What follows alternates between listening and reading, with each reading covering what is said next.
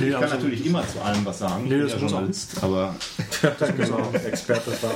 genau, ich bin, also irgendwann habe ich mal bei Breitband, als sie mich angerufen haben, äh, ich glaube das dritte Mal in der dritten Woche hintereinander habe ich mal gesagt, also ihr müsst euch echt mal überlegen, ob ihr mich wirklich in jeder Sendung haben wollt zu verschiedenen Themen. Das ist auch ein bisschen äh, peinlich, ne? Das, gibt's keine, das ist aber auch schon länger her, das hat sich auch Kann man geändert. auch immer noch den Markus Beckedahl fragen. Genau, da kann man immer noch, ne? Das ist ja das, das sagt, das sagt ja, äh, Katrin Passig sagt das ja immer, dass sie so viele äh, Interviewanfragen und, und, und Vortragsanfragen bekommt, weil äh, Sascha Lobo nicht weiblich ist. Ja, genau, genau. Ja. Sie könnte zumachen, wenn er eine Frau wäre, ne? So. Ja, genau. Ja, hallo Thierry, hallo Matthias. Hallo, schön, hallo dass, Marcel. schön, dass es wieder geklappt hat. Ähm, sprechen wir über das Urheberrecht. Oder Schon die, wieder? Schon wieder. Über, oder über die äh, Urheberrechtsdebatte. Ähm, die geht ja jetzt schon eine Weile durch die deutschen Massenmedien auf eine, ich würde mal sagen, interessante Art und Weise, wie das äh, debattiert wird in Deutschland. Und also ich bin sehr überrascht, wie die Debatte in Deutschland geführt wird und also die Erkenntnisse, die ich jetzt daraus gezogen habe. Ich würde jetzt, ich würde jetzt gerne einfach mal aus, aus einer aus, von einer Meta-Betrachtung auf, auf die Urheberrechtsdebatte äh, werfen, also im Sinne von wie, wie, wie Medien ähm, funktionieren oder wie sie einen Diskurs führen.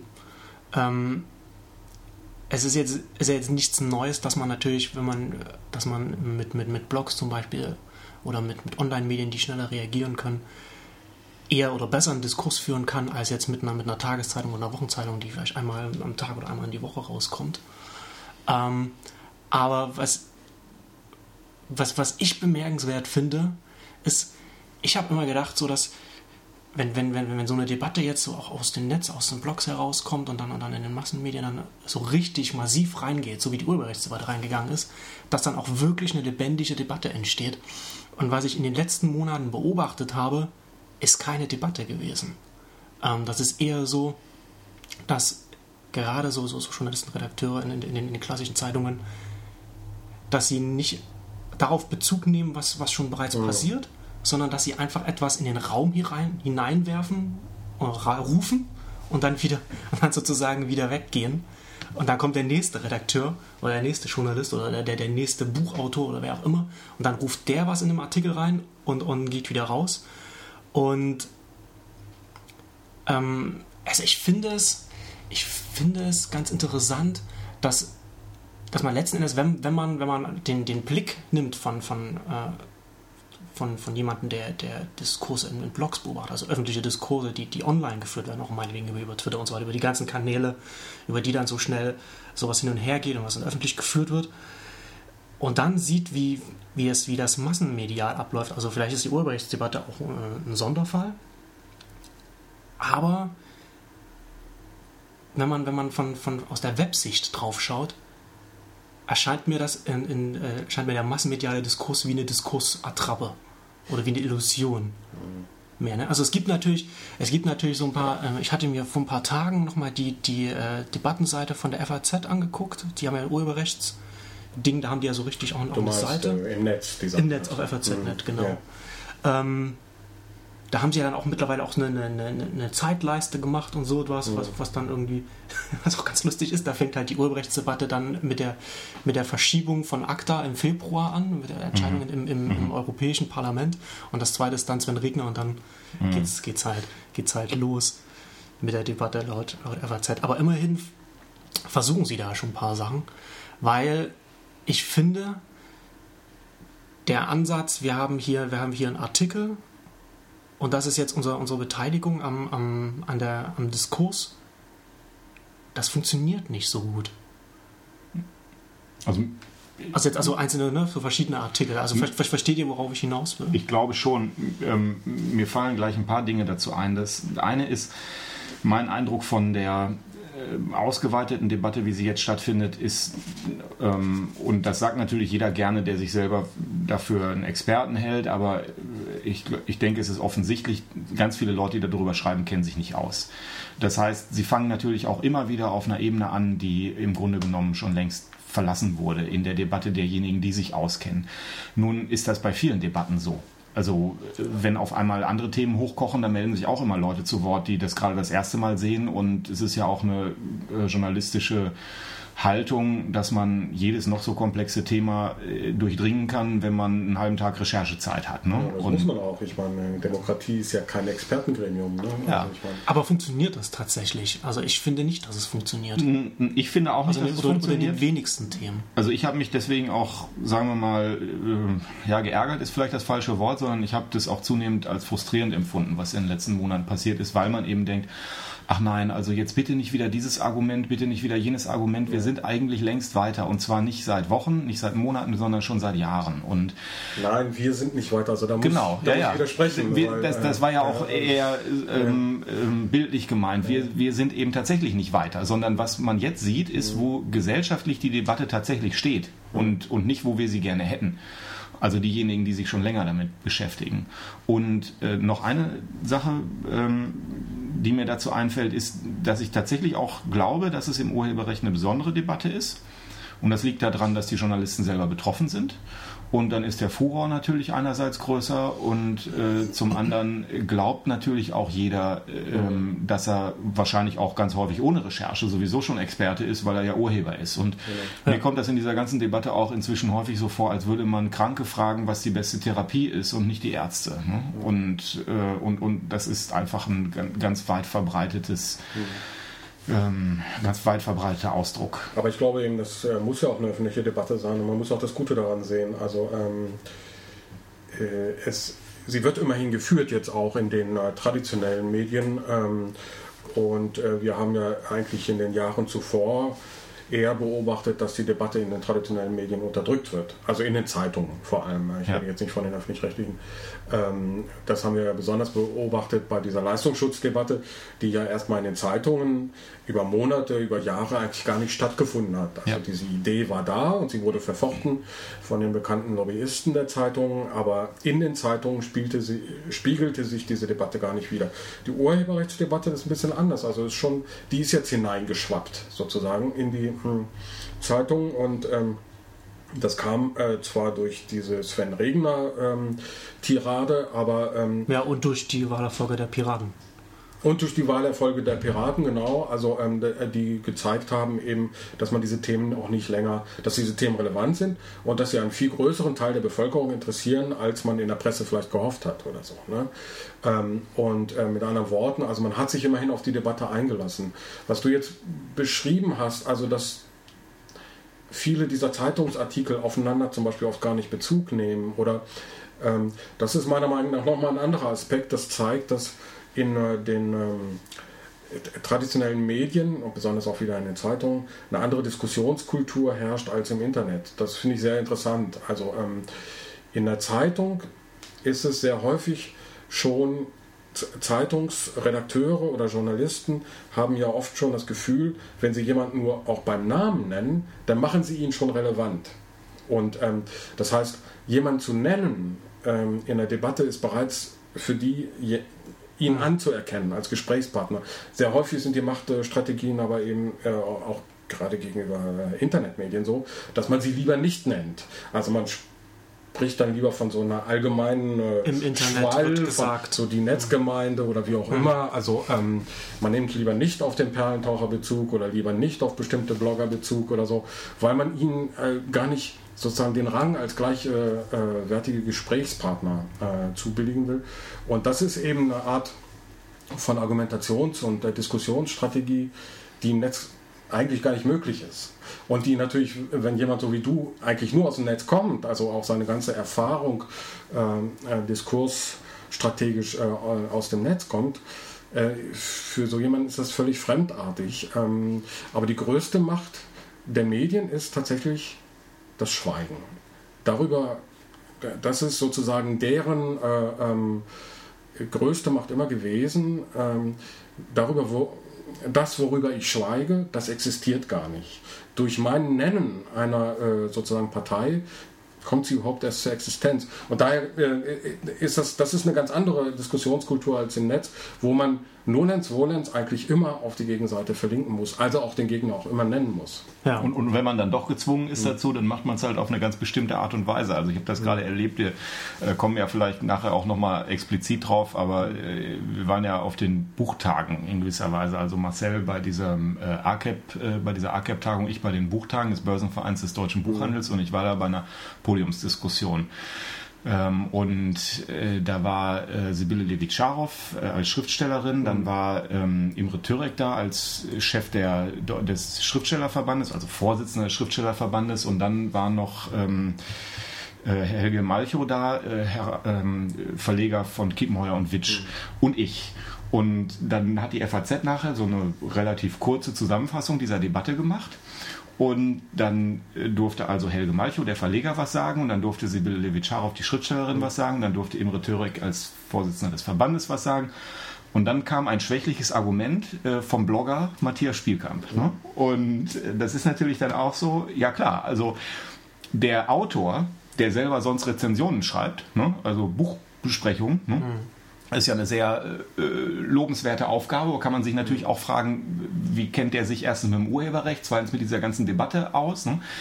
Ähm, der nutzt natürlich diese Möglichkeit, äh, das so zu beschreiben, also den, den Diskursteilnehmer so zu beschreiben, weil er ganz genau weiß, dass in den Augen eines FAZ-Lesers mhm. dieser Status Blogger natürlich ungefähr noch, äh, keine Ahnung, hinter, hinter dem Winkeladvokaten kommt. Ja, wobei man natürlich der FAZ zubilligen muss, dass sie immerhin einige Blogger hat. Die meisten äh, Medien haben das ja gar nicht. Ja, da geht ja ein richtiger Riss durch die, ja, durch die Redaktion. Ne? Aber in dem Fall war das ja, ja eindeutig so, äh, das mhm. ist irrelevant, das muss man nicht beachten. Mhm. Und natürlich nimmt er dann auch so das, den angreifbarsten Teil dessen, was ich gesagt habe und so weiter. Ne? Und das ist, ich stimme dir da einfach völlig zu, äh, Thierry. Es ist einerseits das Schweigen und danach kommt dann das Herabsetzen. Ne? Ja. Ne? Und bis dann tatsächlich ja. eine Diskussion auf Augenhöhe stattfindet, ne?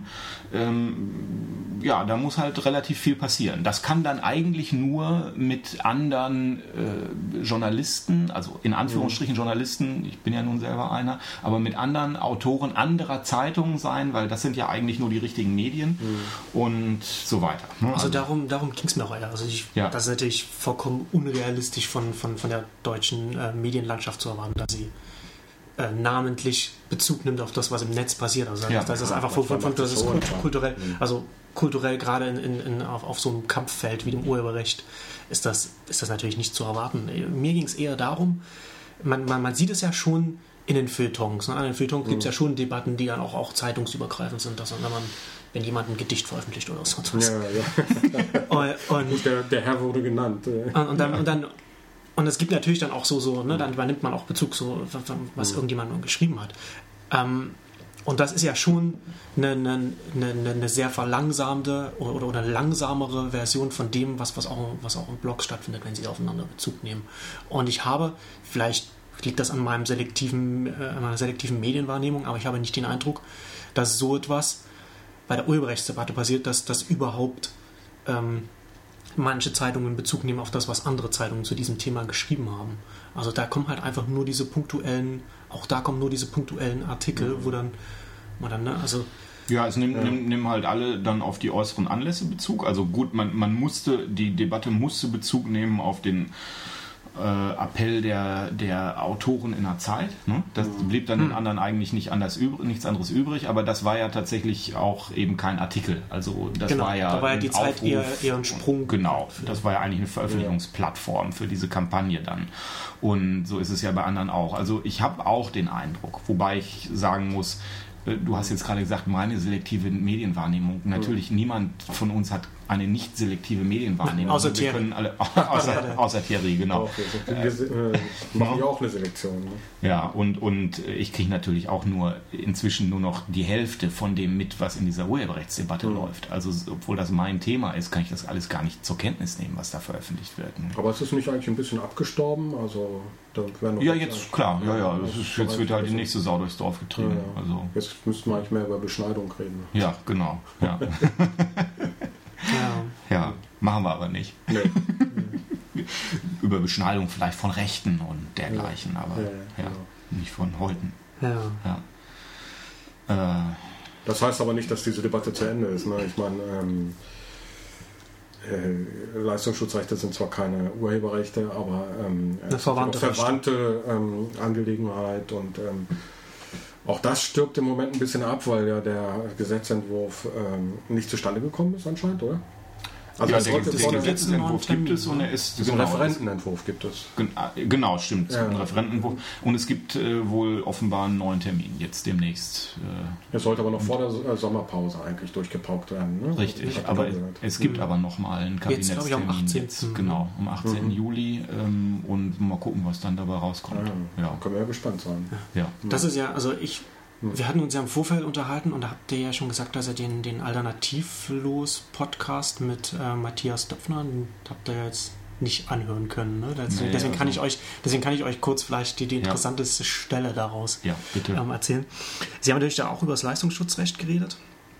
Ähm, und da hat der äh, Herr Döpfner eine interessante Aussage gemacht. Also man muss natürlich sagen, so, Matthias Döpfner, Axel Springer AG und Axel Springer AG ist zumindest so gerüchteweise so die treibende Kraft Ja. hinter, hinter dem Ach Leistungsschutzrecht. ja, nicht gerüchteweise, Also, ja, sondern das man muss schon- sagen, das ist schon sehr, sehr klar, auch nach Und Die anderen reisen im Windschatten, ne? Also Genau, inklusive der Süddeutschen. ne? Das, äh, Richtig, aber ja, also das Ja. kann man muss man glaube ich ne, jetzt nicht so darstellen, als Ja. sei das nicht klar, sondern der Christoph Käse als äh, Public Relations äh, Verantwortlicher dort, der ist ja einer, der praktisch das vorantreibt. Ja, genau, das ist Mhm. auch das, was ich auch gehört habe. Oder was, was man schon vermuten kann oder was man halt auch. Nein, ich finde es mit offensichtlich, bekommt. man muss das doch nicht vermuten. Also der ist auf jeder Podiumsdiskussion, der ist äh, Ja. mit, Mitvorsitzender dieses, dieses Rechtsausschusses, den die da gegründet Mhm. haben. Da, da sind nur zwei Leute, die Vorsitzenden, das ist er und der äh, Schweizer von Burda. Also es ist völlig klar, dass Springer da einen ganz großen Anteil daran hat, dieses Leistungsschutzrecht zu pushen. Da gibt es eigentlich gar keine, das, das würden die auch nicht bestreiten selber, glaube Nee, ich nee. nicht. Also ich glaube, die haben da auch einfach die Rolle des Bad Guys Ja, sozusagen genau. freiwillig übernommen. Ja, ja, ja. Das heißt aber nicht, dass die anderen nicht Nicht auch schlecht sind. sind. Nicht auch bad sind. Okay, aber ich habe dich unterbrochen. Ja, nee, ist ja vollkommen okay. Ähm, und, der, und, und, der, und der Matthias Döpfner hat dann in diesem Alternativlos-Podcast ähm, zu dem Thema dann auch gesagt, es wurde auch gefragt, ähm, wie ist denn das dann zum Beispiel mit, mit Google News? Da ist ja, ja das, sie haben sich da so langsam vorgearbeitet. Wenn und er meinte halt, hat vorher gesagt, ja, wenn dann halt keine Werbung auf dem Blog ist und wenn das nicht äh, gewerblich ist, dann fällt das nicht rein und so weiter. Und dann wurde er gefragt, so, ja, aber auf Google News ist keine Werbung und, und fällt das denn dann trotzdem drunter? Und dann meinte er, äh, solange ja, solange da Google keine Werbung schaltet auf Google News, dann fällt das da nicht unter das Leistungsschutzrecht. Genau, das habe ich gelesen auch. Also ich habe den Teil nicht Das gehört, aber das hat ich die Runde gemacht ein bisschen. Ausgesprochen amüsant, da, da sie ja durchaus ein Gesetz, also es wird, in der, in, wird ja immer von, von Aggregatoren gesprochen Ja. und so weiter, Ja. aber es zielt ja schon in erster Linie auf Google ab, das Gesetz. Ja, aber es gibt natürlich auch sozusagen diese Verlinkungen von der allgemeinen Suchmaschine aus. Äh, ne? Also sagen wir, du suchst jetzt Stichwort, keine Ahnung, äh, zu deiner aktuellen Debatte und das suchst du bei Google, aber nicht bei Google News. Dann verlinken die ja auch auf Zeitungsartikel und ähm, dort ist Reklame. Also da äh, ne, äh, und darauf beziehen die sich dann. Also wenn, wenn, wenn, wenn du sagst Google News, da, ist ja, da sind ja gar keine Anzeigen, ähm, dann sagen die, ja, aber Google selber verlinkt ja auch mit Snippets Ja. ähm, ne, auf, äh, auf äh, Also vielleicht ist es mal eine Gelegenheit, darüber zu sprechen. Ich fand diesen Teil der Debatte von Anfang an sehr seltsam, weil Google News völlig irrelevant ist. Also jetzt auch von, den, von, den, von den Nutzungszahlen ist Google News völlig irrelevant. Das spielt überhaupt keine Rolle. Das heißt, äh, den, den Leistungsschutzrecht Befürwortern ging es von Anfang an nicht um Google News. Das, das äh, ähm, haben die immer wieder aus dem Hut gezaubert. Aber natürlich geht es denen um Google, weil ja auch seit langer Zeit schon die News Ergebnisse mit in Google eingebunden sind. Das war ja am Anfang nicht so. Ich meine, am Anfang gab es gar keinen Google News und dann gab es Google News, aber dann Ja. sind ja die Ergebnisse nicht in den normalen Suchergebnissen aufgetaucht. Und das ist aber ja seit Jahren schon der Fall, dass die da mit auftauchen. Das heißt, was bedeutet das denn jetzt? Reden die von der Google News Seite? Das heißt, ähm, reden wir von news.google.de oder reden wir wirklich davon, dass dann auch nicht bezahlt werden müsste, wenn ich eben tatsächlich jetzt äh, Beschneidung eingebe und dann bekomme ich halt eine Milliarde Ergebnisse und ganz oben stehen aber die News-Ergebnisse. Und auf, auf dieser Seite, wie Thierry richtig sagt, da steht natürlich Werbung, ne? weil das eine ganz normale, äh, das heißt ja jetzt glaube ich im Fachsprech Natural, äh, also natürliche Ergebnisse oder so, sagen da immer die Suchmaschinen Heinis dazu, finde ich auch ganz komisch, ne? statt den besonderen. Aber jedenfalls, Hm, ja. Ja, also, Ne, also ihr wisst, nicht, hinaus ist, nicht der, ist nicht der genaue, aber mir fällt der Begriff auch gerade Ja, mir, mir fällt da gerade auch nicht richtig ein. Äh, aber ähm, so, und, und also einmal kann es bedeuten, dass, dass Döpfner einfach selber auch den Durchblick verloren hat. Das fände ich überhaupt Organische nicht. Ergebnisse. Organische. Das ist Organische, glaub ich, hm. ja. Ja, Okay, aber oder ja, so, ja. Ne, genau. Also, dass Döpfner selber den, den, den Durchblick verloren hat, was, ich, was mich erstens nicht wundern würde, man ihm zweitens gar nicht übel Hm. nehmen kann, weil diese Leistungsschutzrechtdebatte eine Komplexität und ein Durcheinander inzwischen angenommen hat. Das kann ja kein Mensch mehr überblicken, der das jetzt nicht jeden Tag macht. Äh, Oder, oder das zweite ist eben, Google News ist denen einfach komplett Wumpe äh, und schon immer gewesen. Das ist ja meine äh, These. Die andere Frage ist ja, ähm, wie wichtig war denn eigentlich den Verlagen oder waren den Verlagen die Abgaben für gewerbliches Lesen? Was die natürlich nie so dargestellt haben wollten. Die haben immer gesagt, es gibt keine Abgaben für gewerbliches Lesen. hm? Aber in Wirklichkeit wäre es ja eine Abgabe fürs Lesen gewesen. Die wollten ja, dass Leute, die gewerblich ähm, ihre Nachrichtenseiten aufrufen oder ihre Webseiten aufrufen, dass die eine Abgabe bezahlen müssen. Und das ist ja schon in diesem vorher geleakten Entwurf. Das äh, wissen ja nur das- die drei von uns, die sich schon vor Jahren mit dem Genau, genau. beschäftigt haben. Ne? Und, und das ist ja in diesem Referentenentwurf gar nicht mehr drin gewesen. Genau. Und meiner Ansicht nach ist das schon eine ganz große Niederlage ja für die Verlage gewesen, weil da wirklich Geld drin gesteckt hätte. Du meinst mit gewerblich jetzt in diesem Falle, also Siemens, äh, die, Genau, Ja. genau. Also das Argument war ähm, äh, von Käse, das hat er auch lange gebraucht. Also eine Firma wie Siemens bestellt äh, Zeitungen ab, weil sie die ganzen Sachen ja online findet und äh, deshalb ähm, äh, brauch, bräuchte Springer Richtig. eben einfach eine Entschädigung. Genau. Und das ist, wird nicht mehr beachtet in diesem Referentenentwurf. Genau. Ja. Ja. Und ich glaube, dass das ein ganz großer Schlag ins Kontor für die Verlage ist. Vielleicht vertue ich mich, vielleicht haben die eine ganz andere Strategie, die ich wieder nicht durchschaue. Das kann ja auch immer der Fall sein. Aber das war für die natürlich eigentlich enorm wichtig, weil da viel Geld geflossen wäre. Da fließt aber ja schon viel Geld, weil es gibt ja diese Presseausschnittsdienste und es gibt diese Gemeinschaftsfirma der Zeitungen, ähm, äh, nach denen äh, äh, äh, dieses ganze Ausschnittswesen äh, äh, berechnet wird. Und das ist sehr, sehr teuer äh, für. Ja, ähm, aber stell dir vor, die hätten für jeden Computer, Siemens, BMW, Daimler, äh, Allianz, die Deutsche Bank, die hätten für jeden Computer, den sie irgendwo stehen haben, der einen Internetanschluss hat, hätten die eine Gebühr dafür zahlen müssen, weil ja die Leute dort auch mal auf Welt Online gucken. Ja, das würden natürlich all diese Also- Unternehmen gar nicht mitmachen. Das ist ja vollkommener Käse, weil ähm, äh, es ist erstens nicht so, dass diese Artikel alle im Netz stehen. Das muss man immer wieder betonen. Ja. Die, die tun so, als, würde ihr, als seien sie gezwungen, ihre, die Gesamtheit ihrer Artikel ins Netz zu stellen. Sie sind weit entfernt davon, das zu tun. Gerade die Qualitätsmedien machen das nicht. Das muss man immer wieder auch außer ganz deutlich sagen. Wofür, wofür wollen wir eigentlich die Leistungsschutzrechte, wenn 90 Prozent der Artikel gar nicht online stehen? Ja? Für Tickerverschnitte oder was? Ja? Ja. Also das ist erstmal ein ganz wichtiger Punkt. Ja? Und, Der ähm, immer untergeht. Zweitens ist es so, ähm, dass natürlich äh, Siemens oder die Deutsche Bank mit diesen Internetergebnissen gar nichts anfangen könnte. Die brauchen schon die Zeitungsarchive schon deshalb. Ähm, und das heißt, die sind auch gezwungen für diese Ausschnittsdienste, die wirklich sehr, sehr teuer sind. Das sind siebenstellige Etats für diese Unternehmen Ja. im Jahr äh, zu bezahlen. Also ähm, dann können die nicht auch noch Leistungsschutzrechte, also das äh, sich nach, ich glaube also, es hätte einen riesen ähm, Protest gegeben von diesen äh, Unternehmen und zwar völlig zu Recht natürlich äh, gegen so ein Gericht. äh, Ja, aber das so gab, also den gab es ja schon, ne? also Ja, ja. von den deutschen Industrieverbänden. Genau.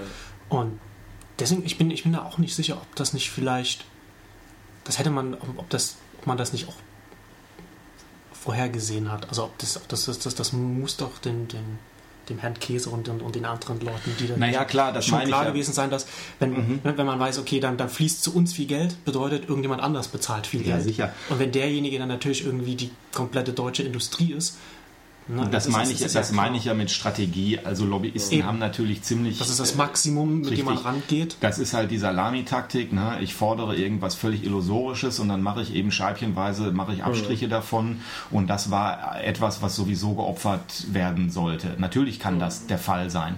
Trotzdem war das, war das eben etwas, womit man wirklich hätte Geld verdienen können. Das, was jetzt in diesem Referentenentwurf steht, ist ein so kompletter Murks, dass ähm, eben auch äh, durchaus die Überlegung naheliegt, dass auch das Justizministerium nicht unbedingt gewillt war, einen, einen Gesetzesentwurf vorzulegen, mit dem man was anfangen kann, der also äh, realistischerweise ähm, tatsächlich irgendwann mal verabschiedet Also, werden das wird vielleicht so, aber das kann ich mir nicht vorstellen. Ich glaube, letztlich haben die schon versucht, was zu formulieren, was dann auch gangbar sein soll.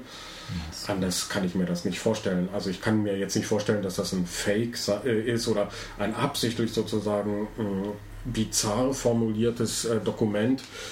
Das, ich glaube zwar auch, dass ähm, es ist den Politikern aller Parteien peinlich, dieses Thema, und besonders mhm. natürlich der Regierungskoalition, weil die das, um gute Presse zu kriegen, im letzten Wahlkampf zugesagt haben und jetzt irgendwie einlösen müssen. Ich glaube schon, dass ihnen das peinlich ist und ich glaube auch, dass sie hoffen, dass es irgendwie scheitert. Das glaube ich, auch. Okay. Ja. Ich glaube übrigens nicht, äh, dass das für die CDU äh, zutrifft. Ich glaube, dass das ja, für die Neumann FDP stimmt. Nicht, ja. ja. aber ich glaube auch, also ich, ich ähm, habe da selber einiges gehört das mich äh, etwas äh, desillusioniert hat. Mhm. Ne? Also ich kann jetzt nicht drüber sprechen von wem, aber es war schon so, ähm, dass jemand, der da eine sehr hohe Position bekleidet, eben im Grunde genommen das so geschildert hat mir gegenüber, dass klar war, dass der Spin der Verlage eins zu eins äh, mhm. wirklich dort angekommen ist. Also die, ja. die, die, glauben wirklich das, was ihnen die äh, Verlagsvertreter wie Döpfner zum Beispiel ganz ja. konkret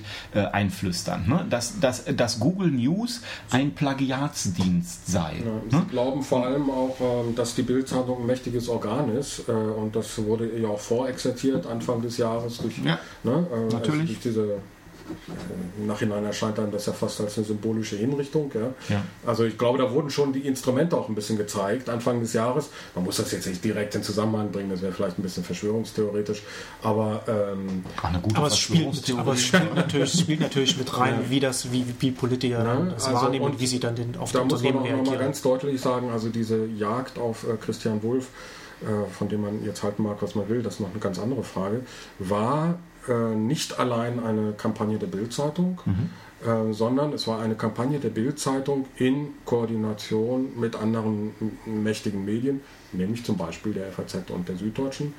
Und ähm, also da gab es. Aber keine abgesprochene, oder doch. würdest du sogar sagen, dass das ja? Also ich hatte den Eindruck, die spielen ja. sich so die Bälle zu. Aber ja, aber es war ja schon so, dass, äh, sagen wir mal, äh, das ist jetzt ein anderes Thema, äh, Diekmann dann bei Leindecker oder, oder ja. äh, Schirmacher oder wo auch immer, ja, ich will da jetzt nichts behaupten, angerufen hat und ähm, dann bestimmte Sachen, die die Bildzeitung ja, ja. nicht und so weiter. Ja, ja, genau. Also es, war, es hatte schon Kampagnencharakter. Ja, ja, natürlich. Auf jeden Fall. Was also das, die Medien standen nicht in Konkurrenz zueinander mhm. mit ihren Enthüllungen, sondern sie haben gemeinsam operiert und parallel. Ne? Und es war schon, äh, es war eine Machtprobe, glaube ich, ähm, ganz allgemein. Das muss man mhm. jetzt nicht in direkten Bezug setzen zum ähm, äh, Leistungsschutzrecht und zu Lobbygeschichten, aber ähm, es war einfach doch nochmal eine Art und Weise zu zeigen, wer, wo der Hammer hängt, ähm, ne? äh, wozu die Medien in der Lage sind, welche Macht sie haben. Mhm. Und das übrigens vielleicht auch, weil die Medien in einer anderen Affäre getrieben worden waren vom Internet, nämlich bei Gutenberg, mhm. durch dieses mhm. Gutenplug. Mhm. Da, mhm. ne? Und ähm, äh, das hat mit anderen Worten, also ich, wenn man das ein bisschen zu, ich finde, man sollte da keinen verschwörungstheoretischen, direkten, kausalen Zusammenhang herstellen, aber es ist ganz interessant, nochmal diesen Hintergrund zu sehen, diese Machtdemonstration, die es äh, von den Medien gegeben hat, seht her, wir können einen, einen, einen Politiker, der relativ äh, harmlose Verfehlungen äh, äh, äh na, ähm, äh, der sich relativ harmloser Verfehlungen schuldig gemacht hat, den können wir, wenn wir wollen, kippen. Das hatte schon so einen Beweischarakter, fand ich schon irgendwie. Äh, und es ist ganz interessant, das vor diesem Hintergrund dieser Leistungsschutzdebatte zu sehen. Ne? Und ähm, da muss man in diese, ich finde ja diesen Referentenentwurf, Till Kreuzer hat da ja äh, bei iRights Info wirklich eine ganz tolle Analyse dazu geschrieben, ähm, auf, auf, die wir dann verlinken sollten auch. Ähm, ich finde den katastrophal. Also er ist natürlich ja. auch bizarr und skurril und seltsam, aber er ist auch katastrophal, weil wenn das durchkäme, was da steht, äh, dann müsste jeder Rechtsanwalt, der bloggt oder so, äh, bei jedem einzelnen äh, Medium, das er zitiert, eine Lizenz einholen. Und zwar für Sätze wie, äh, sagen wir mal, ähm, äh, Bayern versagt, Schweinsteiger verschießt Elfmeter. Mhm. Ne, weil sozusagen, das ist eben dann die Formulierung, sagen wir mal, der Süddeutschen Zeitung. Mhm. Äh, und der hätte dann halt sagen müssen, nein, Bayern, Niederlage Bayern, Schweinsteiger versagt oder so. Dann wäre mhm. es nicht mehr genau das gleiche Zitat. Mhm. Also es läuft eben darauf hinaus, letztlich dadurch, ähm, dass man das nicht trennen kann, läuft es darauf hinaus, dass Sprache Ja, ja, aber, aber das ist ja. jetzt wirklich, ich meine, eigentlich äh, zeigst du nochmal ähm, an, an, mit solchen konkreten Beispielen, wie ähm, verquer dieser Gesetzesentwurf ist. Sagen wir mal so, ich, ähm, ich wäre wirklich immer noch, also ich bin einerseits bin ich nicht naiv, andererseits bin ich aber auch jetzt nicht besonders abgebrüht. Aber es ist un mhm. unvorstellbar für mich, dass das in so einer Art durchgeht. Weil das, ja, wirklich, weil das wirklich bedeuten würde, dass auf Jahre hinaus es nichts anderes mehr gibt als Auseinandersetzungen darüber und, und Probleme. Das, das, ja. das, kann nicht pass das kann nicht wahr sein, dass das mhm. geht. Ne? Das wird am Ende vom Bundesverfassungsgericht scheitern, das ist ja auch klar, meiner Meinung nach. Irgendwie schon. Und, und natürlich blamiert sich mhm. jede, ja. ähm, jedes Ministerium Besonders das Justizministerium, es wird nicht jeder Gesetzesentwurf vom Justizministerium erarbeitet, aber die meisten ja schon, äh, blamiert sich natürlich das Justizministerium mit sowas und sie blamieren sich noch viel mehr, wenn am Ende tatsächlich ein Entwurf, äh, ein Gesetz verabschiedet wird, das so angreifbar ist. Mhm. Ich meine, äh, gut, es gibt andere Beispiele wie das Zugangserschwerungsgesetz, da ist das auch passiert. Und wenn das nicht praktisch zurückgenommen worden wäre, dann wäre es auch wahrscheinlich vom Verfassungsgericht äh, ähm, äh, gekippt worden, vom Verfassungsgericht gekippt worden. Aber trotzdem, da, da will natürlich auch ein, ein, zuständiger Minister oder eine Ministerin will sich dann natürlich auch möglichst fernhalten davon, weil es ist ja peinlich. Ja, das ist peinlich und äh, also ich meine, wenn, wenn, äh, wenn äh, das jetzt tatsächlich formuliert werden sollte als offizieller Gesetzentwurf, bin ich auch mal gespannt, ob das nicht ein sehr großes Thema, ein überraschend großes Thema im Wahlkampf werden könnte. Ja. Ja, also hm. wer weiß, ob, ähm, ob äh, da nicht plötzlich äh, sich etwas äh, drum äh, kristallisiert, das plötzlich ein bisschen vergleichbar ist wie diese Akta-Geschichte oder sonst irgendwas. Ja. Also dass man ähm, erlebt, dass ein Thema, das scheinbar abseitig ist, wie das Urheberrecht, plötzlich zu einer zentralen äh, gesellschaftlichen Debatte wird. Das ja. könnte ja nochmal eine richtig große Steilvorlage für die Piraten werden. Na klar. Ja, zum Beispiel. Wenn sie, wenn ja. sie klug genau. genug sind. Also die Strafe für das Gesetz werden die taktisch, Piraten. Ne? Taktisch also, zu nutzen.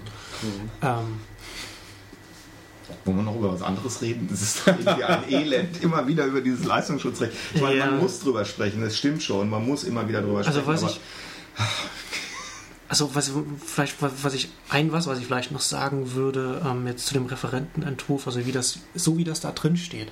Ich glaube dass das auch auch in der auch in der Internetdebatte das so das Ausmaß der, der, der Gefährlichkeit des Gesetzes noch nicht ganz, noch nicht ganz klar ist. Es ist ja nicht nur so, dass ich, dass ich dann mit ihnen einen Lizenzvertrag machen muss, wenn ich auch den verlinken will. Gehen wir doch mal von was ganz anderem aus. Also gehen wir mal, nehmen wir mal Google oder, oder meinetwegen Bing, eine ganz normale Suchmaschine. Mhm. Ja, wenn, wenn, wenn, wenn die, wenn es dann heißt, okay, du äh, kannst das nicht einfach so verlinken mit, mit, mit, mit Snippets und, und in der Überschrift, sondern du musst mit den Verlagen da, da äh, sozusagen was aushandeln, Lizenzvereinbarung machen. Im Referentenentwurf steht drin, verlagstypisch. Ne? Mhm. Sowas. Mhm. Äh, äh, ein Anbieter, der verlagstypisch arbeitet. Ich weiß als Suchmaschinenanbieter nicht, was verlagstypisch ist. Ja. ja? Mhm. Also ich kann halt nicht, und wenn ich halt vermeiden will, dass dann irgendjemand kommt und sagt, hier, ich soll was dafür zahlen, dann kann ich letzten Endes auf nichts mehr äh, ich kann nichts mehr indizieren und, und, und hm. verlinken. Ja? Also, oder beziehungsweise man muss dann irgendwie eine Lösung finden, dass, ja, dass Leute vielleicht, zahlt, dass, dass, Leute vielleicht hm. irgendwie äh, klicken, ja, äh, indizieren mich oder irgend so etwas. Aber es würde dazu führen, dass letzten Endes so Suchmaschinen, wie wir sie jetzt kennen, in Deutschland nicht mehr so arbeiten könnten. Ja, das dass sie nicht mehr das ganze öffentliche Web also so Du beschreibst das technisch ganz richtig, aber ich finde, du beschreibst noch gar nicht sozusagen das Risiko, was darin besteht. Meiner Meinung nach ist sozusagen diese Art von Zirkulation ähm, von Links ist die Art und Weise, in der in unserer Öffentlichkeit Information zirkuliert. Hm. Das heißt, was durch dieses Gesetz eingeschränkt wird, ist die freie Zirkulation von Informationen, die ja. Informationsfreiheit. Und äh, die ist meiner Meinung nach einfach mehr wert als das private Interesse deutscher Zeitungsverleger, ähm, jetzt da noch für irgendwelche schwer zu umreißenden redaktionellen Leistungen ähm, irgendein Obolus einzuziehen. Dieser Obolus, der dann auch sowieso nur symbolisch ist, auch in deren Umsatzzahlen kaum von Bedeutung sein wird, aber die Zirkulation von Informationen ja. einfach erschweren wird. Und schon jetzt weiß ja kaum ein Blogger noch, äh, was er eigentlich zitieren darf und was nicht. Das wird dadurch noch komplizierter und ähm, das heißt mit anderen Worten, es ist meiner Meinung nach ist das wirklich eine Privatisierung von Informationen und das ist das, was nicht zulässig ist. Aber ähm, jetzt spiele ich mal hier Avocados Diaboli. Ähm, es gibt ja schon den Vorwurf, dass äh, sozusagen das Internet, ne, dieses Dings da, die Interwebs, ne, dass, dass die nicht, nicht bereit sind, mit technischen Mitteln die Probleme zu lösen, die durch Technik hervorgerufen wurden oder technologische Entwicklung. Hm? Dass man also praktisch sagt, wir haben hier, das Internet ist halt groß geworden und so und jetzt geht alles und Digitalisierung und, und äh, Verbreitung und so weiter, alles kein Problem mehr. Ähm, aber äh, jetzt können wir keine technischen Möglichkeiten einsetzen, um quasi den Geist wieder in die Flasche zu bringen. Ähm, und das ist dann sozusagen verboten, das ist äh, nicht, nicht konsensfähig. Und unter dem Aspekt fand ich den Beitrag, den ich auch tatsächlich nur überflogen habe, weil mir die Sachen auch immer alle viel zu lang sind. Da finde ich, muss er auch mal ein bisschen dazulernen, der Herr Käse. Ne? Er hat ja in seinem Blog äh, lang und, und breit auf den Vorwurf von Stefan Niggemeier geantwortet, mhm. der gesagt hat, er lügt. Ne? Also Käse lügt, weil er sagt, er könne nicht, die Zeitungen können nicht verhindern, dass Google diese Snippets veröffentlicht. Ne? Und äh, das Argument war, doch, man kann das. Es gibt bei Google halt für die Robots oder äh, Google ähm, ähm, honert, also erkennt ähm, und, und beachtet die, den Befehl. No Index. Ja, und No Snippet vor allen Dingen, so. den, den, gibt es ne? Ja. für Google. Also das kennen viele andere Suchmaschinen nicht, aber äh, und da sagt, da sagt Käse, das ist ihm zu binär. Ne? Das ist entweder anschalten oder abschalten und das ist ihm zu wenig. Und die Verlagsbranche versucht seit Jahren intelligentere Standards dafür zu entwickeln, wie solche Seiten auch beschrieben werden können. Da gibt es diese ACAP-Initiative, äh, Automated Content Access mhm. Protocol mhm. heißt das, glaube ich. Und dann gibt es jetzt die neue Linked Content äh, Initiative oder so. Ne? Da ist er auch wieder Vorsitzender Vorsitzender und bla bla bla. Ähm, so, aber das sollte man auch nicht so abtun. Denn wenn wir uns jetzt das anschauen, was ihr gerade gesagt habt, von wegen, ähm, die Suchmaschine weiß überhaupt nicht, was Verlagsinhalt ist, könnte sie aber wissen. Sie könnte aber tatsächlich wissen, was nee, Verlagscontent ist, weil sich jeder Verlag, der daran ein Interesse hätte, der also jetzt selber behauptet, er erstellt Verlagscontent, zum Beispiel eine intelligentere Seitenbeschreibung verwenden könnte. Ne? So. Ja, genau, aber das wäre dann halt, das wäre dann halt von Verlagsseite ein Opt-in. Und im Referentenentwurf ist es aber dann wäre es halt eher ein Opt-out. Also man, man hat halt sofort das Recht, wenn man, wenn man verlagstypisch ja. agiert. Das ist ja das Problem im Referentenentwurf. Ja, durchaus. Ich will auch ja nicht den Referentenentwurf verteidigen. Ich will auch nicht sofort jetzt sagen, hier Käse hat recht und so weiter. Ja. Ne? Darum geht es mir nicht. Aber man muss sich natürlich schon mal äh, mit dem Argument auseinandersetzen, könnte man das Ganze denn nicht technisch in den Griff bekommen? Also bei ACAP ist technisch wohl auch vieles im Argen gewesen. Ne? Das ist ja auch jahrelang verhandelt, entwickelt worden und so weiter. Und da gibt es sehr intelligente Leute, wie zum Beispiel Danny Sullivan, der jetzt da hm. keine Stakes hat. Ne? Also der ist Suchmaschinenanalytiker und guckt sich das an und der sagt, also ACAP ist komplett vergurkt gewesen. Ne? Ähm, aber man kann ja eine bessere technische Lösung finden. Und natürlich ist dann ja. da die Frage an der Stelle. Aber du, du suchst nach einer Lösung, etwas nicht öffentlich zu machen, das öffentlich ist. Also ich meine, die Entscheidung, etwas öffentlich zu machen, ist doch, äh, ich meine, Entweder du machst die Sache öffentlich oder machst sie nicht öffentlich. Du meinst ja, jetzt kostenlos öffentlich, ne? Ja, also entweder, entweder du stellst sie ins Web und dann kann jeder darauf zugreifen oder du lässt es bleiben. Genau. Ja, du kannst es auch zahlbar machen. Das ne? ist ja auch. Genau, also du kannst es mit Paid Content machen und so weiter. So, und da kommt aber dann natürlich dieser andere Aspekt noch rein, ähm, wo drauf die Verlage ja auch schon, das ist ja eine Parallelstrategie, die man da nicht außer Acht lassen mhm. darf, dieses Fair Search und ähm, die Suchmaschinenneutralität. Ach Gott.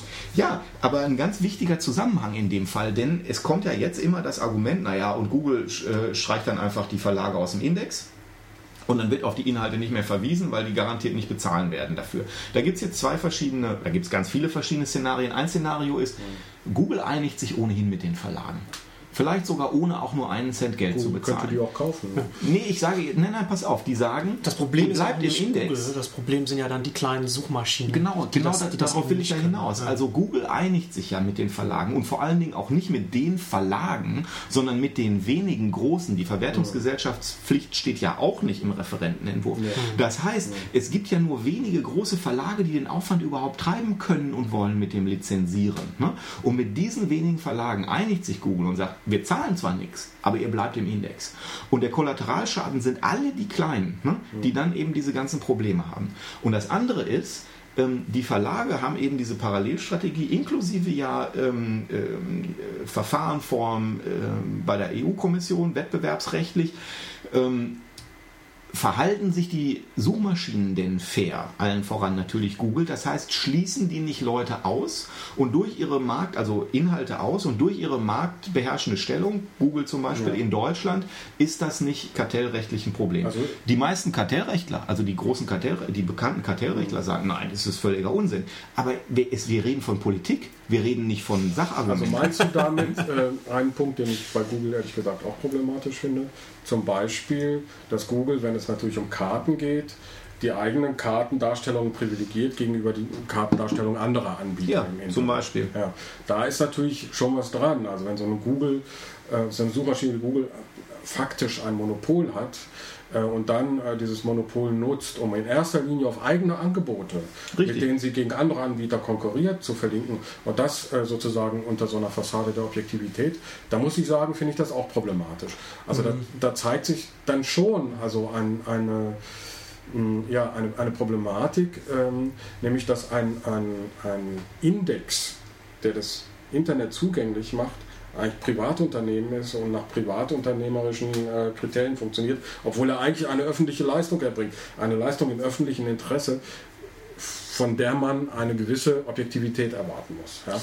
Also das ist meiner Meinung nach schon ein Neutralität und das ist ja dann ja. genau dieser... Aber das ist, das ist eine sehr schwierige Position. Ich kann die äh, nur bedingt nachvollziehen was, was, was würde denn Suchneutralität bedeuten? Das, das, das kann ja nicht das funktionieren. Ist, das ist genau nicht, die Frage. Das, ist, mhm. weil das kann ja genau mhm. deswegen nicht funktionieren, weil die Leistung einer Suchmaschine natürlich die Gewichtung ist. Ja. Ne, also genauso wie wenn ich, ich kann ja nicht auch zur FAZ nicht hingehen und sagen, hier, ich verlange jetzt äh, Titelseitenneutralität und will meinen Namen auf eurer Titelseite. Ja gut, aber wenn du Handy eingibst geht, und das, das kommt dann Android, also dann ist das meiner Meinung nach problematisch. Ja? Ich meine, das wäre jetzt sozusagen eine Tendenz. Ja, ja aber dann hat man ja immer, mhm.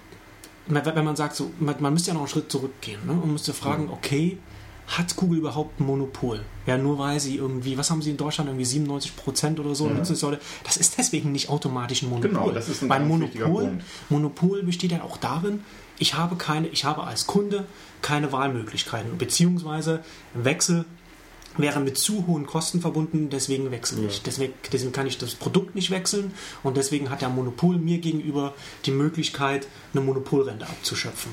Die Wechselkosten sind enorm, ne? nicht, nicht im kartellrechtlichen Sinne, weil die anderen Suchmaschinen alle scheiße sind. Deswegen sind die Wechselkosten ja, aber ich hab, hoch. Ich habe das ja, ja genau, ich habe das ja Anfang, Anfang des Jahres hatte ich ja da einen Artikel mhm. geschrieben, der relativ viel beachtet wurde, ähm, wo ich so wo über meine Erfahrungen geschrieben habe, wie ich verschiedene äh, Suchmaschinen getestet habe. Mhm. Und das Interessante ist ja auch, so Microsoft, ich weiß nicht, weiß nicht, wie viele Milliarden die da mittlerweile bei Bing versenkt haben. Mhm. Und das wird ja jetzt immer so sukzessive auch besser und hat auch relativ gute äh, Marktanteile in den USA. Und das Interessante ist, dass Bing zum Beispiel auch sich, sich in der Optik, also wie die, wie die, wie die Farben der, der Links aussehen, alles sehr, sehr stark so an Google orientiert, ja, damit man ja. sofort, damit man sich auch als unbedarfter Nutzer sofort zurechtfindet und ja. sozusagen die Wechselkosten so äh, in dem runtersetzt. Mhm. Also ich meine, monetäre Wechselkosten gibt es sowieso nicht, das ist mhm. eher so ein, eine Gewohnheitsding, dass, dass, dass man dann brechen muss. Oder? Genau, so, so mentale Transaktionskosten mhm, genau. in dem Falle dann. Ähm, und vor dem Hintergrund würde ich, würde ich Google nicht zwingend als Monopol bezeichnen. Ja, und das tun ja. auch Kartellrechtler. Und genau, genau, genau, genau, dieses Argument haben die ja, ja auch. Ne? Ähm, aber das, das war auch mit ein Grund für mein, äh, meine Bemerkung, hier geht es um Politik und nicht um Sachargumente. Ne? Äh, also einerseits ist es tatsächlich äh, wirklich schwer zu vermitteln, glaube ich. Ich denke, das ist intuitiv auch so. Bei Thierry mhm. kam das raus mit den, mit den Karten. Das geht mir auch immer noch so. Also Kartellrecht ist das eine, das eigene Empfinden, das man hat, ist ein ganz anderes. Das heißt, ich empfinde Google auch als Monopolisten. Ne? Äh, egal, was, was die ähm, Spezialisten dazu sagen, nämlich äh, indem sie halt den Zugang zum Netz eigentlich äh, darstellen ne? für die meisten Leute in diesem Land. Es gibt Leute, ich meine, ich mache, ich unterrichte ja auch und ich sehe dann, wie Leute auch, ich stehe also hinter Leuten, Leuten und gucke dabei zu, wie die ihre, wie die ihre Computer benutzen, wie die das Internet mhm. benutzen. Und die geben dann halt, die geben dann halt URLs in den Suchschlitz ein. Ne? Also so. Ja, klar. Ne? Also, so, also du suchst in der, äh, du suchst in der URL-Zeile und genauso gut kannst du und so weiter. Also das Nee, ist nee, ja, ich meine, genau, die gehen, Ja. die gehen zu Google, die gehen zu Google und, und, und, oder die sind sowieso schon bei Google, weil das überall die genau. Startseite ist. Und dann geben die da perlentaucher.de ein. Genau. Ne? Genau. Das ist um dann, um dann auf den Häufigsten, Perlentaucher äh, zu kommen. Ne? äh. Und äh, da hat man natürlich dann schon äh, ganz stark den Eindruck, ja, hier, also die marktbeherrschende Stellung, die ist schon, die ist schon da. Ne? Und ähm, Wechselkosten hin oder her. Ne? Ähm, Ja, aber man klar. könnte ja natürlich sagen, so wenn jetzt Google ist insofern immer schlechter wird, wenn man schlechter, wenn, wenn man Google nicht mehr vertraut, weil sie, weil sie die eigenen Inhalte äh, Ja. vor, vor dir äh, Inhalte, die man eigentlich Richtig. vielleicht sucht, schätzt, Ja. dann kann man ja relativ leicht auf eine Alternative übergehen. Ja, aber es ist Also das- das wäre- das tut sozusagen das äh, Gegenargument Ja, das wird man sicherlich irgendwann auch tun. Ich glaube auch nicht, dass sozusagen Konkurrenz absolut kaputt gemacht ist, dadurch, dass Google existiert. Aber ich meine, dass es Monopolisierungstendenzen im Netz gibt, das sieht man ja immer wieder. Und äh, zum Teil ist es, glaube ich, sehr eng verknüpft überhaupt mit der Geschichte der Digitalisierung. Also äh, es wird ja so viel auf, auf, auf Microsoft. Äh, Microsoft war ja immer der böse Bube, Genau, auch wegen ja. dieser Monopolisierungsgeschichte. Aber stellen wir uns mal vor, Microsoft hätte die Betriebssysteme nicht monopolisiert und es hätte nach wie vor äh, über Jahrzehnte hinweg ein, ein Chaos äh, äh, konkurrierender Betriebssysteme gegeben, dann wäre die Entwicklung auch langsamer vorangegangen. Das heißt, eine gewisse Monopolisierungstendenz ist äh, auch, glaube ich, in bestimmten Momenten einer solchen Geschichte manchmal geradezu nützlich, weil sie so eine Art Industriestandard schafft. Das ist, ja. das ist, das aber, ist richtig. ja. ähm, aber gleichzeitig muss man natürlich äh, das Problematische daran auch immer beobachten, an solchen Tendenzen. Und ich glaube, es ist eben doch problematisch ist, wenn sagen wir mal, Google mit Büchern Geld verdienen will und es gleichzeitig sozusagen Google Books gibt und so weiter. Konkurrenz erwächst ja dann komischerweise manchmal von Ecken, die äh, man gar nicht erwartet. Also sie kommt aus Ecken, die man nicht erwartet das Ereignis für Google war nicht eine andere Suchmaschine, sondern Facebook ja, ähm, oder Apple auch. Ja? Ja. Und ähm, das heißt, ähm, das ist aus Ecken gekommen, mit den, mit, in die die gar nicht geguckt haben, sozusagen. Und da Ja. sind die ja immer noch dran am Arbeiten. Äh, also gegenüber Hm. Facebook haben sie immer noch nicht aufgeholt, würde ich mal sagen. Und ähm, Wo, wo, Ja. ja. genau. Wobei man jetzt Ja. sagen muss, dieses Beispiel mit Microsoft hinkt meiner Ansicht nach ein bisschen, weil es ja, es geht ja um das Ausnutzen der marktbeherrschenden Stellung. Ne? Also das rechtswidrige Ausnutzen einer marktbeherrschenden Stellung. Darum geht es ja. Es ist ja, der, der Prozess gegen Microsoft ist ja nicht angestrengt worden, weil die auf einmal einen Anteil von 90 Prozent auf der Betriebssysteme auf den Computern hatten, sondern weil sie weil eben das ihren, problematisch wird, klar. ja, weil sie ihren Weil sie ihre kostenlosen, ähm, gemacht haben. ja, weil, sie- weil sie kostenlos ihren, ihren Internet Explorer gebundelt haben äh, und damit Netscape platt gemacht haben. Genau. Und da ist natürlich die Frage, nutzt Google eine marktbeherrschende Stellung aus? Hat Google über, also die erste Frage muss sein, hat Google diese marktbeherrschende Stellung? Das ist halt höchst umstritten. Guck dir die Ne? Preissuchmaschinen an oder so. Ich Ja. mein, ja, also, äh, also will ich jetzt auch gar nicht so im Einzelnen, Ja. äh, ne? also ich, ich will nur sagen, es gibt eben solche Monopolisierungstendenzen und die können problematisch sein. Ja. Natürlich gibt es immer auch die Tendenz, eine solche äh, Monopolisierung oder eine solche Stellung oder eine solche Tendenz auszunutzen. Das, kann Also ja nicht. also ja. das muss man ja beobachten, dafür muss es Also, also ich würde es, ich würde es vielleicht, ich würde es vielleicht noch stärker differenzieren. Also es gibt Monopolisierungstendenzen logischerweise immer in Märkten, die in denen Netzwerkeffekte arbeiten. Also ne, Windows zum Beispiel und die Betriebssystemen, äh, in den 90er Jahren, so das, da hat man ganz, hat man ganz, ganz starke Netzwerkeffekte. Ne? Also ähm, Betriebssystem als zweiseitiger Markt, wo du auf der einen Seite die Endnutzer hast, auf der anderen Seite die äh, Anbieter von Programm. Und natürlich ist es dann für, für, für die Seiten und damit auch für die Gesellschaft an sich äh, sinnvoll, also beziehungsweise wohlfahrtssteigernd, wenn man, ein, wenn man eine Monopolplattform hat, weil dann alle darauf zusammenkommen. Genau, so also es gibt tatsächlich, ne? es gibt, Ja. es gibt da auch einige Papers, die sich damit beschäftigen, so mit Regulierungsansätzen Ja. in zweiseitigen Märkten und die, die, die Erkenntnis ist, das ist sehr, äh, sehr, sehr, sehr äh, unintuitiv erst einmal für, für, für uns, wenn, wenn, wenn wir aus einer industriellen äh, Wirtschaft kommen, wo Monopole halt in der Regel immer schlecht sind, wenn sie, wenn sie, ähm, ne, weil dann die Mhm. Monopolrente dann natürlich dann nicht wohlfahrtssteigernd für die, für die Volkswirtschaft ist. Ähm, aber bei zweiseitigen Märkten ist es tatsächlich so, ist es, ist es wohlfahrtssteigernd, wenn man eine Plattform hat, weil dann alle darauf zusammenkommen, weil dann die Transaktionskosten zum Beispiel Genau, aber die für, für, für, für die das teilnehmenden Leute. Also genau, genau. Aber dann Ja. kommen natürlich dann noch so, so äh, äh, verschiedene Effekte noch, noch dazu. Kann man das Aber so ist- eindeutig das sagen, ist, deiner Ansicht das nach? ist Also- regulierend, äh, ist, es, ist es tatsächlich ein Sonderfall.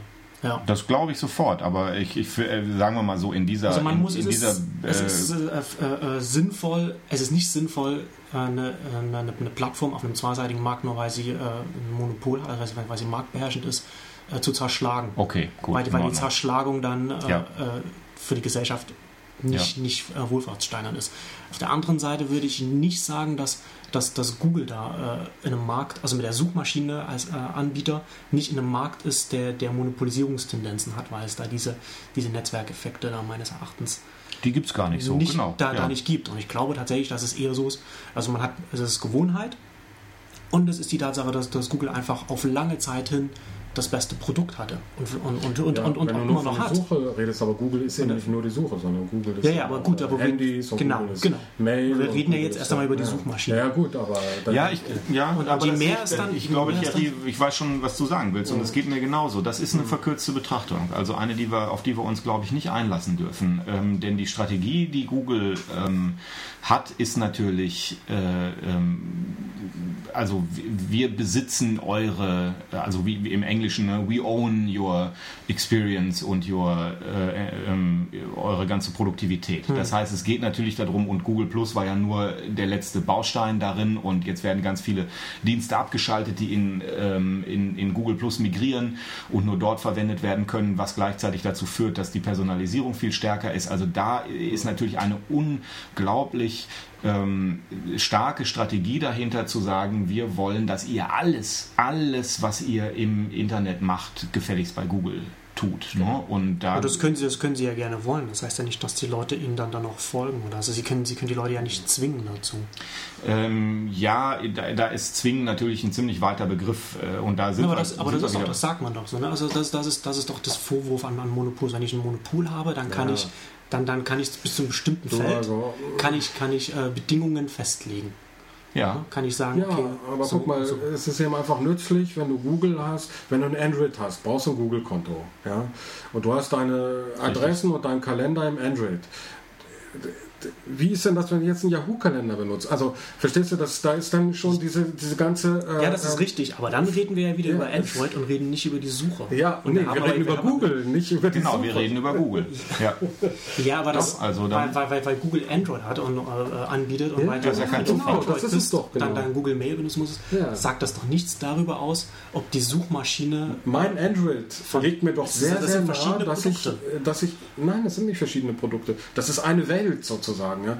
Ähm, mein Android legt mir doch sehr, sehr nah, äh, dass ich äh, meinen Kalender und meinem. Also, ich muss sowieso ein Google-Konto haben, das sowieso schon. Ja. Und dass ich eben meinen Kalender und meine Adressen und all das auch bei Google führe. Weil andernfalls würde ich das eine jetzt bei Yahoo und das andere bei web.de führen oder so, ähm, wäre diese ganze flüssige Ergonomie ja gar nicht vorhanden, oder? Ich Ja, es ist zum Teil sogar unmöglich, Ja, äh, also geradezu unmöglich. Ich habe ein, ein Android äh, ausprobiert eine, eine Zeit lang war und war unter anderem deswegen sehr unzufrieden, weil ich mich halt nicht auf die Google-Bedingungen einlassen wollte. Das heißt, ich wollte Ja. zum Beispiel meinen Kalender, meinen, meinen ähm, Apple-Kalender, also äh, wollte ich synchronisieren mit meinem Android-Telefon und mein Adressbuch auch. Es ist im Grunde genommen unmöglich. Es ist für einen normalen Nutzer es ist unmöglich, das zu tun. Es gibt keine vernünftige Lösung dafür, das zu machen. Ne? Und äh, ich sehe es wie Thierry. Ich sage, wir sollten nicht Apple ist mindestens genauso problematisch. ja, natürlich. Ne? Da, da, da, da sind wir uns, denke ich, einig, aber wir sollten aufhören, äh, über Android und die, und die Suche und, den, und Mail als unterschiedliche Produkte zu reden, die man sich dann einzeln irgendwie aussuchen kann, sondern wir reden von Google. Und, äh, und, und da wird die Sache eben, Dann doch. die ist also- längst höchst problematisch. Ja, ne? also ich will ja gar Warum? nicht. Ich will Also, gar also ich will nur mal ganz, ganz konkret. Was konkret ist problematisch? Problematisch ist, dass sie ähm, dich, ich will nicht sagen zwingen, aber äh, sie, dass sie dich nötigen, ähm, die Produkte so stark miteinander zu vernetzen, dass die Wechselkosten sehr hoch werden und dass das Wissen von Google über mich als Anwender auch enorm äh, zunimmt. Äh, auf eine Art und Weise, die mir Sorgen bereitet. Und da immer mit dem Argument darauf zu reagieren, ja, aber du musst es ja nicht benutzen, greift halt zu kurz. Natürlich, sie haben, sie profitieren davon, da gebe ich dir völlig recht und das finde ich auch problematisch in dem Diskurs, weil viele Leute, die sich mit sowas beschäftigen, ja dann tatsächlich von der Technik und der Anwendung überhaupt keine Ahnung haben. Äh, es kommen dann so Sprüche wie, ja, Google profitiert ja nur von den Inhalten, da sind wir ja tatsächlich wieder beim Leistungsschutzrecht, mhm. profitiert ja nur von den Inhalten der Verlage und leistet ja sonst nichts. Mhm. Das ist natürlich eine Sicht auf diese Welt, die sowas von verquer und, und, und unrealistisch ist. Da möchte man gar nicht mehr mit diskutieren mit solchen Leuten. Das dann so. höre, bin ich sofort wieder auf der Seite von Google. Genau, genau. Also das ist eben diese, diese Schwierigkeit daran. Aber, ja. aber es ist nun mal so, dass äh, einem normalen Anwender äh, es einfach nahezu unmöglich gemacht wird, diese Dinge zu trennen und zu sagen, ich benutze das eine, benutze das andere aber nicht. Und, äh, und ach so, jetzt habe ich ein bisschen den Faden verloren. Worauf ich hinaus wollte, ist, natürlich ist das die Folge davon, dass Google die besten Produkte macht. Also, naja, gut, machen ne, sie nicht in allen. Also, nee, machen sie nicht in allen. Nein, nein, nein, aber, aber, also Suchmaschine ja. Suchmaschine. Bei allem anderen kann man. Äh, Selbst bei der Suchmaschine bin ich nicht mehr so überzeugt davon. Mail, ja, genau, das ist, ja, aber was genau, ist eine Mail? Ist Verschiebung. Ähm, ja, Google, ist Google Docs. Es mhm. gibt im Grunde genommen keine vernünftige Alternative dazu, wenn man das benutzen will. Ne? Also wenn man solche ja. Dienste benutzen will, Google Docs. Aber das äh, kann Google, man ja Google, nicht, Google Kalender. Aber das kann ne? man Google ja nicht vorwerfen. Aber das tue ich doch auch gar nicht. Aber ich habe jetzt gerade vier Produkte mhm. aufgezählt, von denen ich sage, dass sie da absolute Spitzenklasse sind. Gar nicht. Ne? Die Spitzenklasse Klasse ist die Verbindung dieser Produkte meiner Meinung nach. Früher hatte man eben, äh, man hat Google als Suche benutzt, man hatte Yahoo als Mail, äh, man hatte vielleicht noch einen anderen Kalender und hatte ein Handy von Nokia. Mhm, ne? Genau. Und so, das ließ sich verknüpfen, vernünftig. Ja, wahrscheinlich ist es eben, das alles aus einer Hand zu haben machen, das macht natürlich Apple noch viel virtuoser im Grunde vor, weil da noch die Verknüpfung, noch stärker diese Verknüpfung von Hardware und, und, und Software ist. Ähm, ähm, es ist eben doch sinnvoll, das alles aus einem Guss ja, zu haben. Ja, aber gut, ich meine, man kann jetzt zum Beispiel auch von... von Verführerisch, es alles aus einem Guss Ja, man kann jetzt von iTunes zum Beispiel halten, was man will, ne? Aber iTunes gibt es auch für die PC-Plattform, also für die, für die Windows-Plattform. Ne? Und das ist schon ja. mal, ich meine, die, die hätten ja auch nie den Erfolg gehabt, den sie haben, wenn sie das nicht ja. gemacht hätten. Natürlich sind sie ja dazu mit Google auch in Safari suchen oder so. Ja, ich meine. Ja, sicher. Ne? Mhm. Aber ich meine, das ist schon mal ein. Äh, ich will Apple nicht verteidigen, im Gegenteil. Ne? Ähm, ich finde diese, diese Strategie der Rechtekontrolle bei Apple finde ich äh, schlimm. Aber ähm, da ist zumindest noch, äh, da gibt es zumindest noch Ansätze von plattformübergreifender äh, Nutzung, ne? mhm. die da möglich ist. Plattformübergreifend ist Google ja dann eben größtenteils sowieso. Ja. Ähm, aber es lässt eben auch nicht überall auf eine gute Art und Weise offene Lösungen zu. Also Android zum Beispiel als offenes Betriebssystem zu bezeichnen, ist schlicht falsch. Das ja, ist einfach ist, falsch. Also es ist, es auf jeden Fall verkürzend. Also es ist ja. relativ komplex. Ne? Also du hast klar Quellcode offen und, und du kannst genau. irgendwie einen Root-Zugang auf deinem Gerät machen, wenn du, das, wenn, wenn du halt so, so ein Nerd bist, der das, der, der das, macht. kann überhaupt. Aber natürlich ist das, so, ne? das, was ihr halt beschreibt, das, das ist ja, ne? also wie, wie schafft Google eine, eine, eine zumindest ansatzweise eine Kontrolle, indem es zu den Leuten sagt, okay, wenn ihr mhm. sagen wollt, ihr, gebt, ihr, ihr bietet ein Android-Gerät an, ähm, dann müsst ihr, dann müsst ihr die Google-Dienste benutzen und nur dann bekommt ihr auch Zugang zum offiziellen äh, Android App Store, also mhm. App Market oder Play. Mhm. Ich glaube, Google Play heißt das ja mittlerweile alles insgesamt. Mhm. Und nur dann bekommst du halt den Zugang. Und deswegen also sind die ganzen offiziellen Android-Geräte ja auch immer an, an diese Google-Konten genau. gekoppelt. Ja. Und dann kommt ja eure Lösung dann demnächst mit dem äh, Amazon-Phone das dann irgendwann kommen soll. Und, und, Facebook. Facebook. Ja, Amazon, Amazon und Facebook. Ähm, die, die haben alle die gleiche Tendenz. Aber alle, äh, alle, ja, natürlich. Das ist aber, das dann auch wieder ganz gut, denn das, das zeigt, es gibt ja Konkurrenz. Ja, das ist durchaus ganz interessant, dass diese ganzen großen Unternehmen, die, die, die, die so äh, ihre eigene Plattform aufbauen, dass die jetzt in diese vertikale Integration gehen. Ja, also ähm, dann ist eben genau die Frage, was heißt es für uns? Ne? Also wie gehen wir damit um? Und kann wirklich die einzige Antwort darauf sein, äh, Verbrauchersouveränität? Wir können uns das ja alles aussuchen. Wir können einfach entscheiden, ob wir die Facebook AGB unterzeichnen. Wir können entscheiden, ob wir uns auf die Apple AGB einlassen. Wir können entscheiden, ob wir uns auf die Google Geschäftsbedingungen einlassen. Und ich sage, ähm, Paternalismusvorwurf hin oder her, ähm, ich halte das für, für illusorisch. Ähm, ich halte das für einen ungerechtfertigten Schutz von solchen Unternehmen mhm. und ihrer un, nahezu ungezügelten mhm. Macht, ne, äh, das so zu sehen. Mhm. Weil ähm, das wirklich dann die Freiheit des Fuchses im Hühnerstall ja. ist, irgendwann. Ne? Und das ist eine Freiheit, die ich nicht will, äh, die ich auch nicht als, als äh, gesellschaftlich angemessen ja. betrachte. Ich glaube, das ist auch ein, durchaus ein Anschluss an unsere äh, Urheberrechtsdebatte. Die Frage ist immer ein bisschen, was betrachtet man eigentlich sozusagen als Allgemeingut, das auch notwendig ist, damit die Gesellschaft insgesamt sich mit äh, sich selber auseinandersetzen und weiterentwickeln kann. Meiner Meinung nach ist Information zum Beispiel ein Allgemeingut. Ja? Mhm.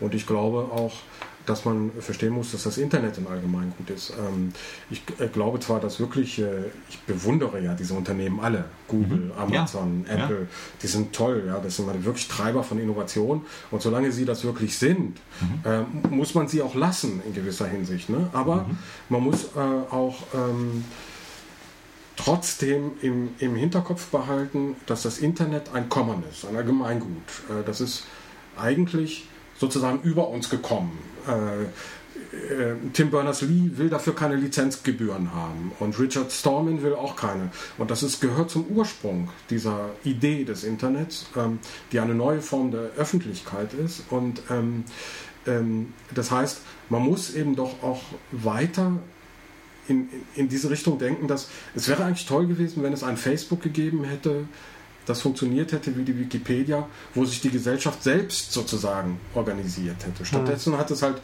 Unternehmen, manchmal klappt das, manchmal nicht. Warum das mal so ist und mal so, kann ich gar nicht sagen. Also die Wikipedia hat sich aufgebaut und ist ein, für mich die Kathedrale des 21. Jahrhunderts gewissermaßen. Ja, äh, äh, und bestimmte andere Dienste haben sich so nicht aufgebaut, vielleicht weil sie zu starke Investitionen erfordert haben oder sonst was. Ähm, aber ähm, sozusagen diese Idee des Internets als einer neuen Form der Öffentlichkeit und die Idee der Öffentlichkeit als eines Gemeinguts, ohne die Demokratie nicht funktionieren kann, die sollte man dann schon äh, verteidigen. Und das gilt sozusagen sowohl gegenüber Google als auch gegenüber Springer. ja. ja. Äh, also das ist vielleicht der, der, der allgemein, die, die verbindende Klammer zwischen mhm. den beiden Themen. Ne? Mhm. Also, Unbedingt. Ja. Ja. Schönes Schlusswort, würde ich sagen. Danke Matthias, danke Thierry. Gerne.